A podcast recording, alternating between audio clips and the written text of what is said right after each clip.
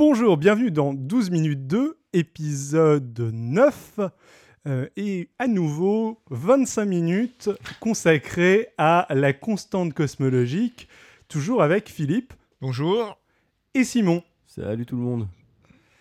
Et euh, donc, euh, donc, on a retracé la plus grande partie de l'histoire de la constante cosmologique euh, durant les, les trois épisodes pré- précédents. Et là, on arrive à son utilisation contemporaine. Je- Exactement. Je pense que ça va être la partie la plus dense. J'espère la plus dense et la plus intéressante du coup. Tout à fait. Alors, euh, donc, comment utilise-t-on à l'heure actuelle euh, la, la constante euh, cosmologique Surtout Philippe? pourquoi on en parle encore quoi? D'accord.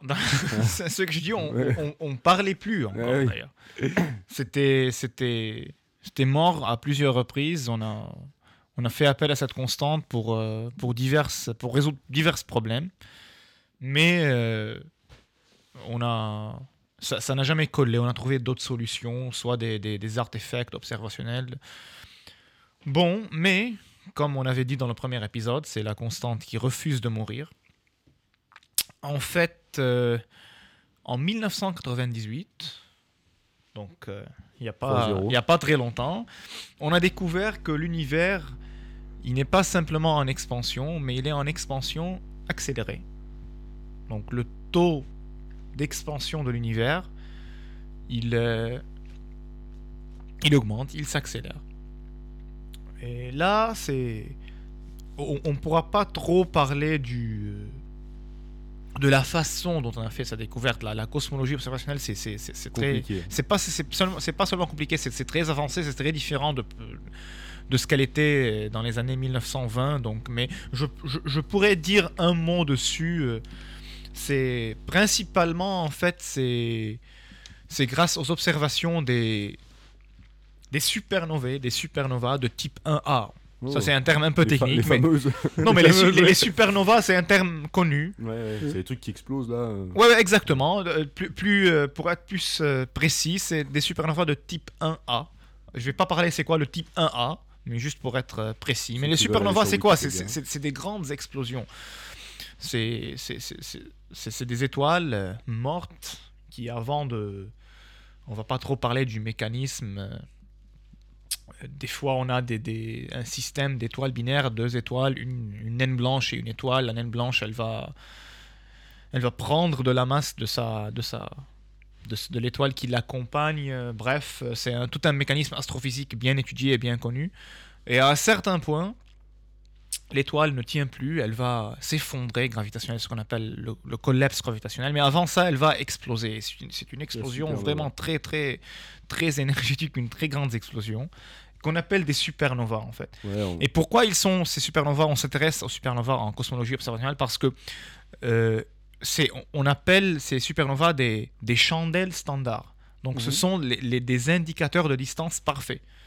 Parce que c'est une règle. Quand, quand- quand la luminosité des supernovas diminue, ça veut dire qu'elles sont plus éloignées que nous. Ah, D'accord. C'était c'est entre deux moments où on a mesuré leur, euh, leur, euh, leur luminosité ça a changé, ça veut dire qu'elles sont plus éloignées, non? Non, non, mais c'est, c'est- on, on étudie, on étudie le, le- le spectre qu'on reçoit des supernovas et je te dis, ces explosions, elles, elles se passent sur un même, un même même seuil, la masse de Chandrasekhar, on appelle. Ah, donc on, on connaît, on sait exactement quelle couleur elle Ouais, doit ouais, avoir. non, non, on connaît fait. exactement à quel point elle va se passer, donc Ouais, on peut faire des petits calculs. C'est, c'est pas aussi En simple gros, que ça. ouais. Plus, la gros. lumière qu'on reçoit est intense, plus la supernova est proche de nous et inversement. ouais, c'est un peu ça, mais les calculs sont beaucoup plus compliqués Ouais, que ça. Il y a, il y a d'accord. des, des, des, des statistiques qui se fait, des corrélations et je sais plus Mais quoi. comme on connaît très bien le fonctionnement du truc, on peut Ouais, ouais, donc on, les classe comme des chandelles standards, des indicateurs Ouais. de la distance. Bref, en observant ces, ces, ces supernovas de type 1A, deux équipes en fait de cosmo observationnels, ils ont euh, déduit. France-Brésil. pas du tout.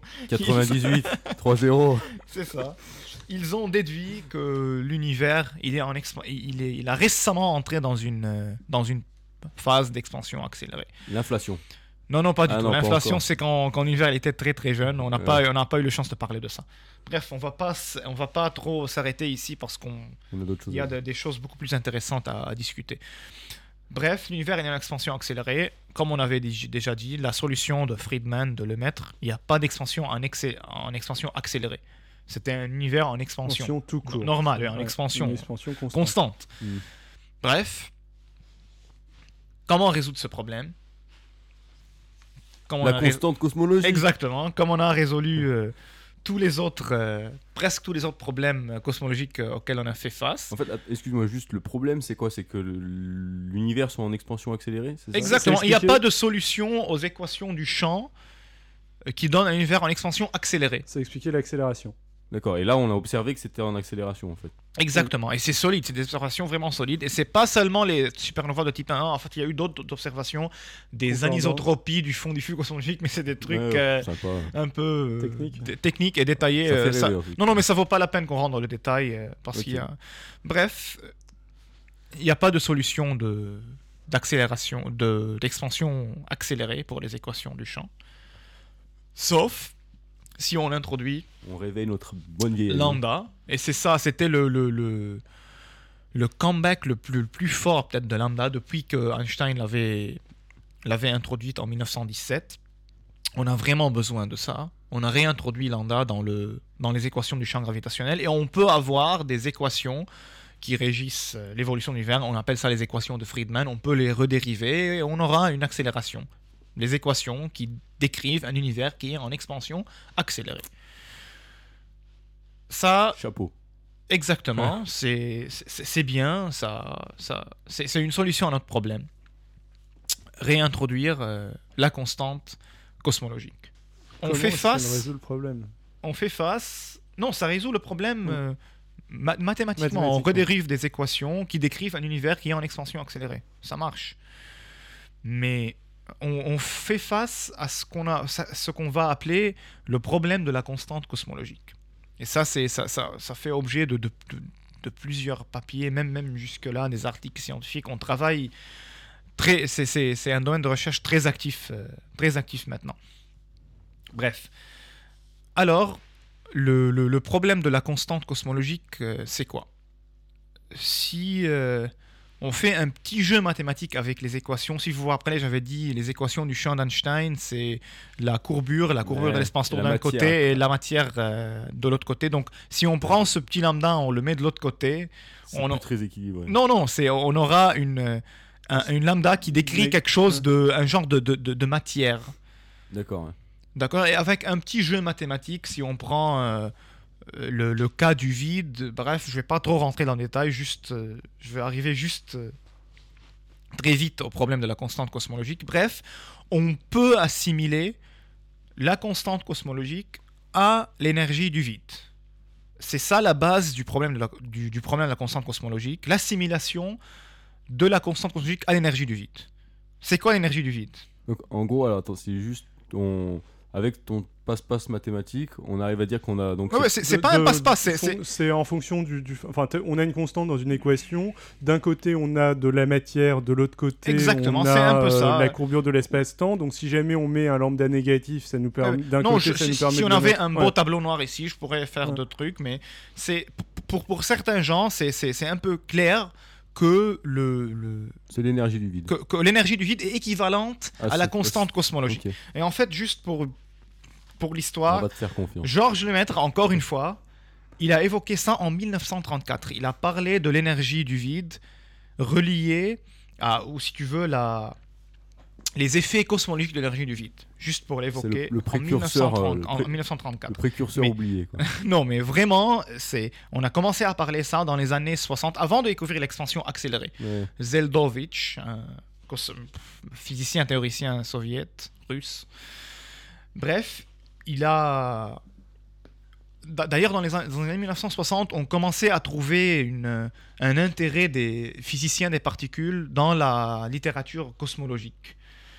Il commençait à s'intéresser et Zeldovich, il a parlé d'un lien entre cosmologie et physique des particules grâce à la constante cosmologique. Si cette constante cosmologique est équivalente à l'énergie du vide, pourquoi ne pas calculer cette constante cosmologique à partir des théories quantiques du champ Et là, Euh, là, là, je vais arriver- arrive ouais. sur la non mais vous voyez là que c'est un lien. juste, en fait, là, c'est que en 98, donc ils remettent la constante cosmologique dans les Ouais, équations. et de il champ. se rappelle des trucs coup, en fait, en particules. 60, Ouais, ouais, ils c'est disent, c'est- c'est- euh, c'est lié. C'est là lié. que. que- Ouais, avant, en 60, c'était c'était que, du, que, des, que des spéculations théoriques. Mais là qu'on ça. avait besoin. Et on s'est demandé, si c'est ça, pourquoi pas ne pas calculer à l'aide des théories quantiques de champ? Alors c'est quoi l'énergie Oui, du vide, les théories quantiques du champ, tout ça? Ouais. En deux mots, je sais pas, je vais essayer. Euh, l'énergie du vide, en fait, le vide, le vide classique, c'est, c'est- c'est- il est vide. C'est sa définition. Oui, c'est vide. Il y a rien. À moins, à part de. Enfin, si jamais on revient à des notions comme l'éther et autres Ouais, choses ouais, de bref, ce genre-là. où on peut bon, jamais sont, trouver ouais. un vide sans Ouais. qu'il y a un Ouais. champ électromagnétique. Ouais. Là, non, mais on parle classiquement, Ouais. le vide, il est Ouais, vide. pour moi, le vide, c'est c'est qu'il n'y a rien. Quoi. Non, mais en, en- en mécanique quantique, il n'y a, pas de vi- il y a, y a pas de vide vide, d'ailleurs. D'accord. Et pour, pour différentes raisons, des, des- des raisons plutôt techniques de la quantification du champ, mais je ne vais pas parler de ça.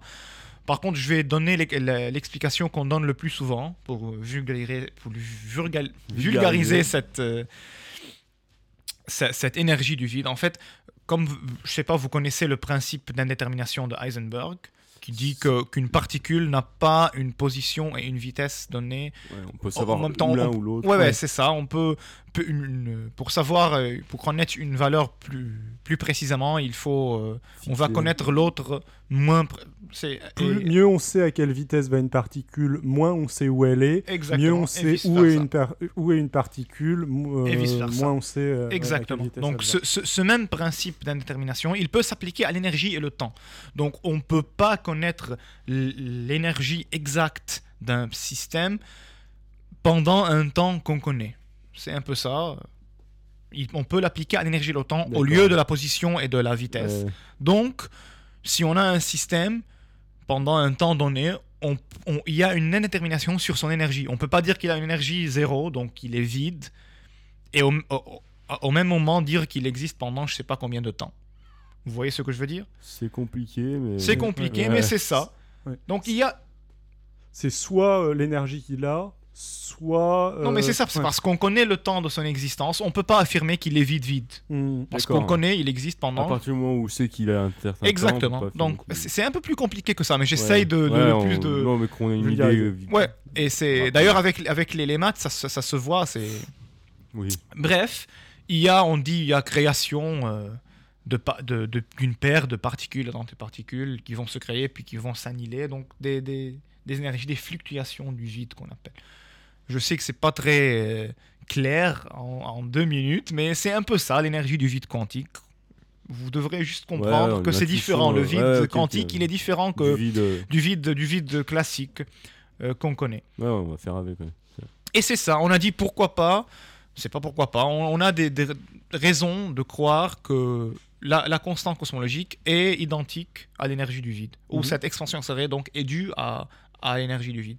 Mais le problème, c'est que quand on calcule le, cette constante cosmologique qu'on assimile à l'énergie du vide en utilisant les théories, les théories quantiques du champ, donc nos Mhm. théories quantiques du champ, on a des valeurs beaucoup, beaucoup plus grandes que les valeurs observées de lambda, donc les valeurs qu'on a besoin pour rendre compte de l'accélération qu'on observe. Voyez-vous ce que je veux Ouais, dire? d'accord. Donc on observe l'accélération, on dit on veut un lambda qui, est, Pour que ça qui a une valeur donnée, mais si on calcule théoriquement sa valeur à partir des de- théories de quantiques du champ, Ouais. on trouve des, des, des différences, mais genre la première c'était de, de, de 10 à la puissance moins 120 fois plus petite que Ouais, la valeur calculée par la théorie, théorie quantique de champ. D'accord. C'est beaucoup, beaucoup, beaucoup plus grand et Mhm. c'est ce qu'on appelle le, le problème de la constante cosmologique. Que la valeur calculée à l'aide des, théories quantiques du champ est beaucoup plus grande que la valeur qu'on observe, que la Mhm. valeur qu'on a besoin pour lambda, pour rendre compte de l'accélération de l'univers actuel. D'accord. C'est ça le problème de la constante cosmologique. Et c'est pour ça qu'il y a des gens qui questionnent le statut de, de- de la constante cosmologique. Parce que si c'est vraiment l'énergie du vide, Pourquoi ça colle pas Pourquoi ouais, ouais, pour- donc ouais. ça peut pas être ça.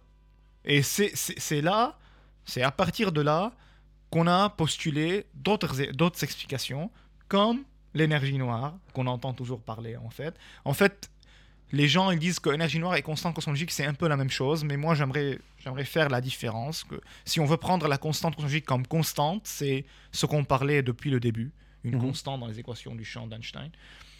Des gens, ils disent non, il n'y a pas de, de constante cosmologique. En fait, il y a un champ, un champ scalaire qui, qui est partout dans l'univers et qui a une pression négative, donc qui va balancer les effets de la gravité et même engendrer une accélération, une accélération du taux d'expansion de l'univers. Contrebalancer la- les effets de la gravité Oui, et, et- aug- et- augmenter le, ouais. Exactement. Donc il joue, le- il fait, le- il fait la, le- il a la même fonction que, que lambda, Mhm. Mais c'est pas une constante cosmologique, c'est plutôt un, un- un champ physique qu'on ne détecte pas, on connaît, on, on connaît pas grand chose à propos de ce champ, mais il est là partout et c'est lui la cause de l'expansion accélérée de l'univers. C'est plutôt que rajouter donc une constante, enfin quelque chose dans les équations. Ouais, c'est- un truc On- qu'on rajoute à droite. Si voilà. on- C'est quelque chose. c'est- ce serait un phénomène physique ad hoc pour le coup.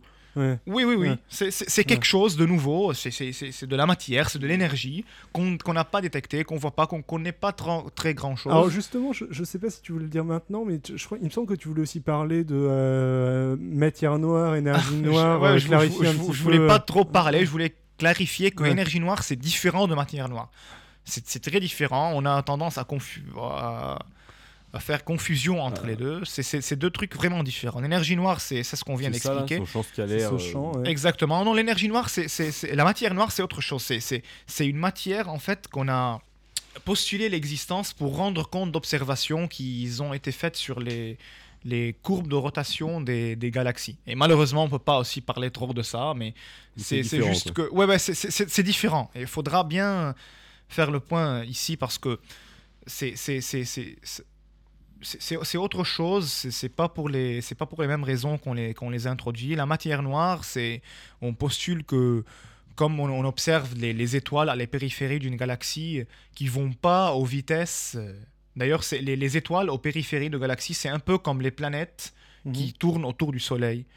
Donc, et c'est les, les lois disent que plus elles sont éloignées, plus que plus leur vitesse est, est inférieure aux planètes qui sont le plus le plus proches au Soleil. Plus une, euh, Plus une étoile est- planète éloignée du centre de la galaxie. périphérie, moins elle va vite. Ex- exactement. Puis on a fait des, dans les années 70 des mesures et on a vu que cette vitesse, elle ne décroît pas entre les étoiles les plus proches du centre et les étoiles les plus éloignées. D'accord, ce qui veut dire qu'il y a une Et on a postulé la, la présence d'un halo de matière noire. Donc c'est une matière comme les, comme c'est faite de particules, comme les particules qu'on connaît, donc la matière baryonique qu'on connaît. La matière noire, on ne connaît pas parce qu'elle n'interagit pas avec la matière. Elle on n'a jamais n'émet pas de détecté. lumière et elle Exactement, ne- elle n'absorbe pas, elle émet n'absorbe pas. ouais, elle est complètement transparente. Exactement. euh. On n'a jamais, mais on l'a postulé et c'est solide son existence. On, on est de plus en plus certain entre guillemets qu'elle existe, mais on l'a jamais encore euh, détectée.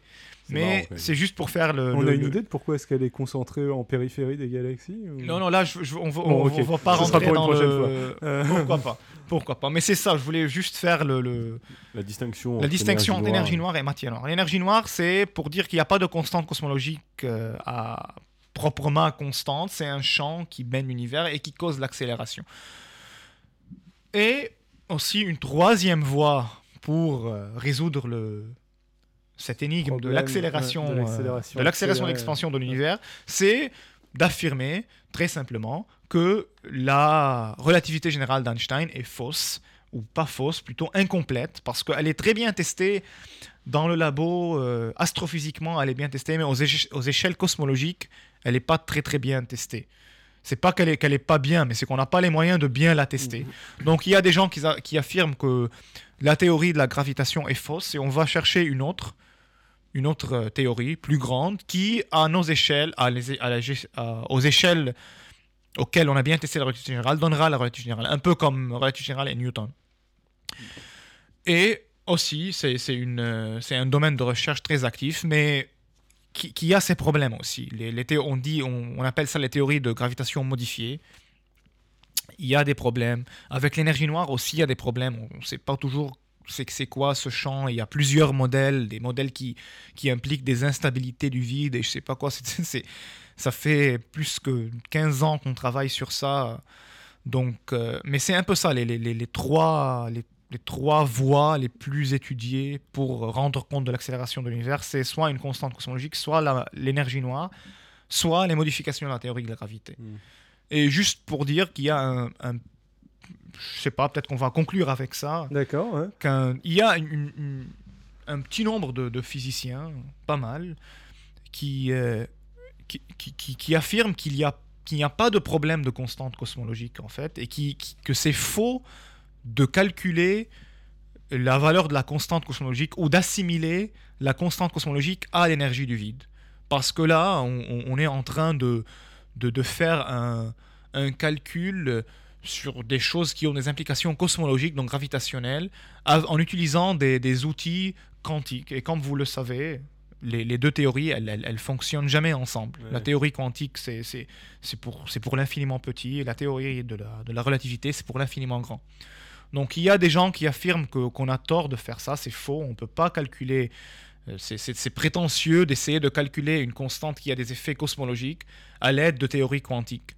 Donc au lieu de voir le, pro- le problème de la constante cosmologique comme un, comme un vrai problème de la constante cosmologique, c'est plutôt cette euh, différence de valeur entre les deux valeurs de, de, lan- de lambda, donc observationnelle, cosmologique et quantique, de l'énergie du vide. Ça, nous montre juste à, deux- à quel point ces deux théories, elles, elles marchent pas ensemble. Ouais.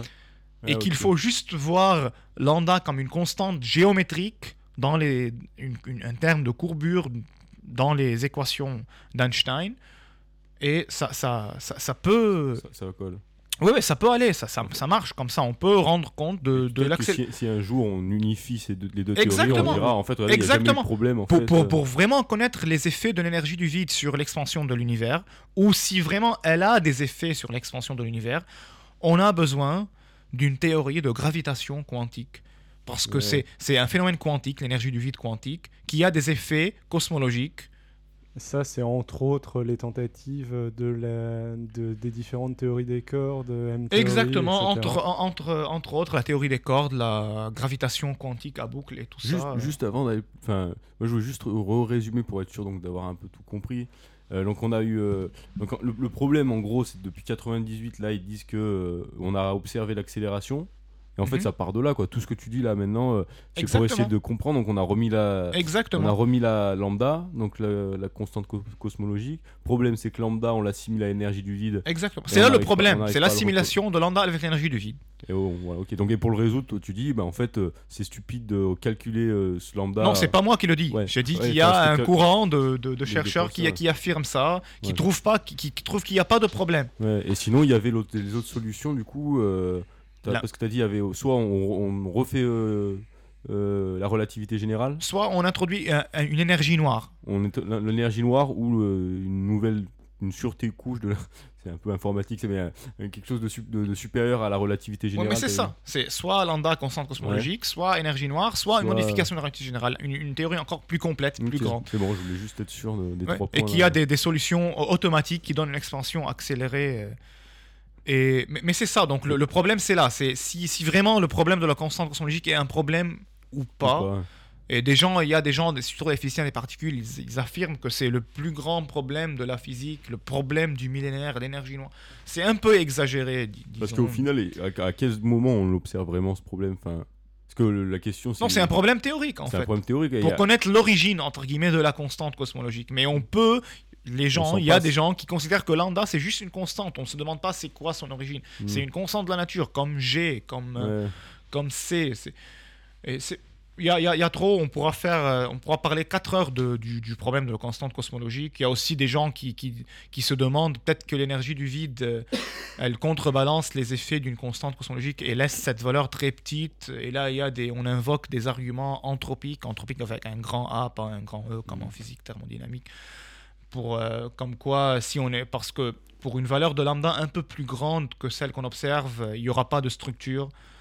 Il n'y aurait pas eu le temps pour, gala- pour que la galaxie se forme. L'univers était en expansion très rapide. Et s'il était un, Eh peu- ben. un peu plus petit, il va se refermer sur lui-même. C'est la théorie des, des, euh, bulles d'univers aussi. euh, On parle aussi ouais. de bulles d'univers, euh, comme quoi chaque univers a une, une, constan- une valeur de constante bien Différente, définie. Donc il y a tellement un grand nombre d'univers. Ça, ça tombe dans le cadre de théorie des cordes qui prédit l'existence d'un multivers de 10 à la puissance 500 univers. Donc dans, chaque, Sympa, ouais. dans, dans- dans chacun, on a une, une valeur de la constante. Donc au moins, il y a un qui peut avoir cette valeur de la constante de la sélection naturelle des univers. Exactement. Et puis, il y a- Ah, puis- non, non, mais c'est ça, on est, allé, on est allé un peu plus loin. Il y a des gens qui disent que c'est anthropique. Donc, euh, si, on est, si, si lambda était un peu plus grande ou un peu plus petite, euh, on n'aurait été pas là pour nous demander cette question. Mm. Et c'est des gens vraiment sérieux, des gens, des grands physiciens qui parlent de tout ça. Donc, juste pour vous montrer l'importance du problème de la constante cosmologique qui, euh, Qui est aujourd'hui. ouais, ouais, qui, qui, qui existe toujours. euh. Ah, moi, j'en avais même pas conscience euh, avant, euh, avant aujourd'hui hein, que, que c'était un problème, ce petit lambda. Mais merci hein, Nam, pour les éclaircissements. hein.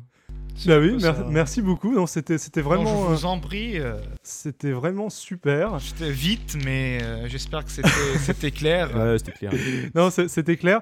Euh, je pense que, enfin, il y, a- il y a plein de sujets que tu as que tu as abordés qui seraient intéressants de de redévelopper. Exactement, c'est euh, pour ça que j'ai essayé ouais, de parler un tout petit peu de soit tout. les euh. trous noirs, la matière noire, le euh, Ah, les trous noirs, on n'a même pas commencé avec ça. ouais, le, euh, euh, la théorie des cordes. Enfin, il y, y a- il y a plein plein de choses. Non, mais en tout cas, qui Euh. aurait cru hein, que la. Enfin, je connaissais. la- en fait, la dernière fois que j'ai entendu parler de la constante cosmologique, elle était sur un vélo avec Einstein qui qui faisait de la bicyclette, tu vois. Et là, on a fait le, on a repris euh, cette constante, on a fait un bon voyage du coup, et on a revu pas mal de trucs en physique. Ouais. Moi, euh, j'y connais pas grand chose. C'est c'est ce que j'ai essayé de faire, Ouais. genre, euh, raconter l'histoire de la con- de la constante cosmologique en, en éclairant euh, un peu la en physique. éclairant un peu euh, l'histoire de la cosmologie moderne, quoi, Ouais. le Big Bang, l'accélération. Peut-être que dans 50 ans, la, la question de l'accélération, de l'expansion accélérée serait juste une autre étape de la réintroduction de lambda. On sait jamais. Bon, sinon, autre conclusion de la chose, Philippe, la prochaine fois que tu m'annonces que tu me fais euh, euh, que tu me fais un résumé en d'une demi-heure, je book ma journée. Exactement, on a fait un podcast, un 4 podcasts en fait, mais mais non, non, mais c'était c'était on vraiment. aurait pu faire aussi 2-3 autres, mais C'était vraiment, c'était vraiment passionnant et, euh, et bah, j'espère qu'on va avoir l'occasion et on va avoir l'occasion de, de reparler de, de tout ça et d'autres choses qu'on a, pourquoi pas. Qu'on a fait qu'évoquer pour le moment. Euh, voilà, alors je te laisse redonner euh, une dernière fois ton, ton adresse mail, enfin pas une dernière fois parce que tu, tu vas revenir dans pas longtemps. Bon, c'est Philippe Caponis, P-H-I-L-I-P-P-E-C-A-P-O-N-I-S, arrobase hotmail.com. Et Simon, Et Simon sur euh, les, les, euh, micro, les réseaux de microblog- de microblogage libre, Alternatif. identi.ca slash Simon S-I-M-O-N Carignon C-A-2-R-I-G-N-O-N ou sinon il y a mon mail aussi Oui. qui est euh, disponible en allant écouter les autres podcasts de vie artificielle où ça parle de choses tout à fait différentes mais fort intéressantes aussi. tout à fait. Euh, Exactement. Et d'ailleurs, euh, ben, on va maintenant enchaîner sur un autre enregistrement qui sera diffusé bien avant que vous écoutiez Celui-là. ce- cet épisode. À bientôt. Au revoir. Au revoir. Ciao. Ciao à tous. Alors, pour terminer, un petit mot. Euh, déjà, désolé pour les petits problèmes techniques et autres effets de souffle qu'il y a eu à certains moments de cet épisode. J'espère que c'était pas trop désagréable. C'était un petit problème de, branchement électrique, euh, d'interaction bizarre. euh, bon, voilà. Ensuite, grand merci à Hamza qui a été laissé un commentaire sur iTunes. Si 12 minutes de vous plaît et que vous utilisiez iTunes, vraiment, euh, faut pas hésiter à laisser un commentaire. C'est ça qui fait la promo du podcast. C'est ça qui permet à d'autres personnes de le découvrir. Notez le podcast ou, euh, ou laisser un commentaire. Sinon, à un tout autre niveau, j'ai à nouveau été invité par Alan dans l'excellent podcast Science. Euh, je participerai donc ce mercredi 2 mai. Donc, podcast Science est diffusé à 20h30 sur Newiz. Euh, donc, je pense que le 2 mai, ce sera soit le lendemain, soit le jour de parution de, euh, de ce podcast. Donc, peut-être que vous écouterez ça trop tard, mais bon. Euh, dans donc un numéro consacré à la politique, au système de vote, etc. Bon, si le 2 mai est passé, vous pouvez toujours télécharger le podcast euh, très normalement. Au sujet de Podcast Science, toujours, euh, il y a d'ailleurs un épisode consacré aux algorithmes euh, et un autre consacré aux problèmes, disons, de la surpopulation dans le monde et de la faim euh, que je vous recommande tout particulièrement. Alors, je suis plus sûr des numéros. Euh, sinon, bah, n'hésitez toujours pas à aller sur le blog de l'émission, donc 12 en chiffres, minutes en lettres, 2 en lettres.com pour laisser vos, commentaires. Vous pouvez me retrouver sur Twitter, at Xilrian, X-I-L-R-I-A-N, ou m'envoyer vos messages Xilrian, toujours X-I-L-R-I-A-N, at gmail.com. Cette série d'épisodes sur la constante cosmologique étant terminée, le prochain sera consacré à tout à fait autre chose, à savoir les facteurs génétiques qui gouvernent la tolérance à l'alcool. Quant au prochain, ce sera vraisemblablement quelque chose d'encore complètement différent, à savoir un débat autour du nucléaire. Vous aurez aussi sans doute l'occasion de retrouver Philippe en septembre autour d'un sujet sans doute sur les trous noirs. Et d'ici là, j'ai tout un tas de sujets dont j'aimerais vous parler. Emmanuel Todd, la contre-culture américaine, la décroissance et plein d'autres choses encore. En attendant, n'hésitez pas non plus à aller écouter mon autre podcast, Vie artificielle, que vous pouvez trouver sur internet sur vie-artificielle.com et dont le dernier épisode était consacré à la biologie de synthèse. Voilà, ce sera tout pour aujourd'hui. À bientôt!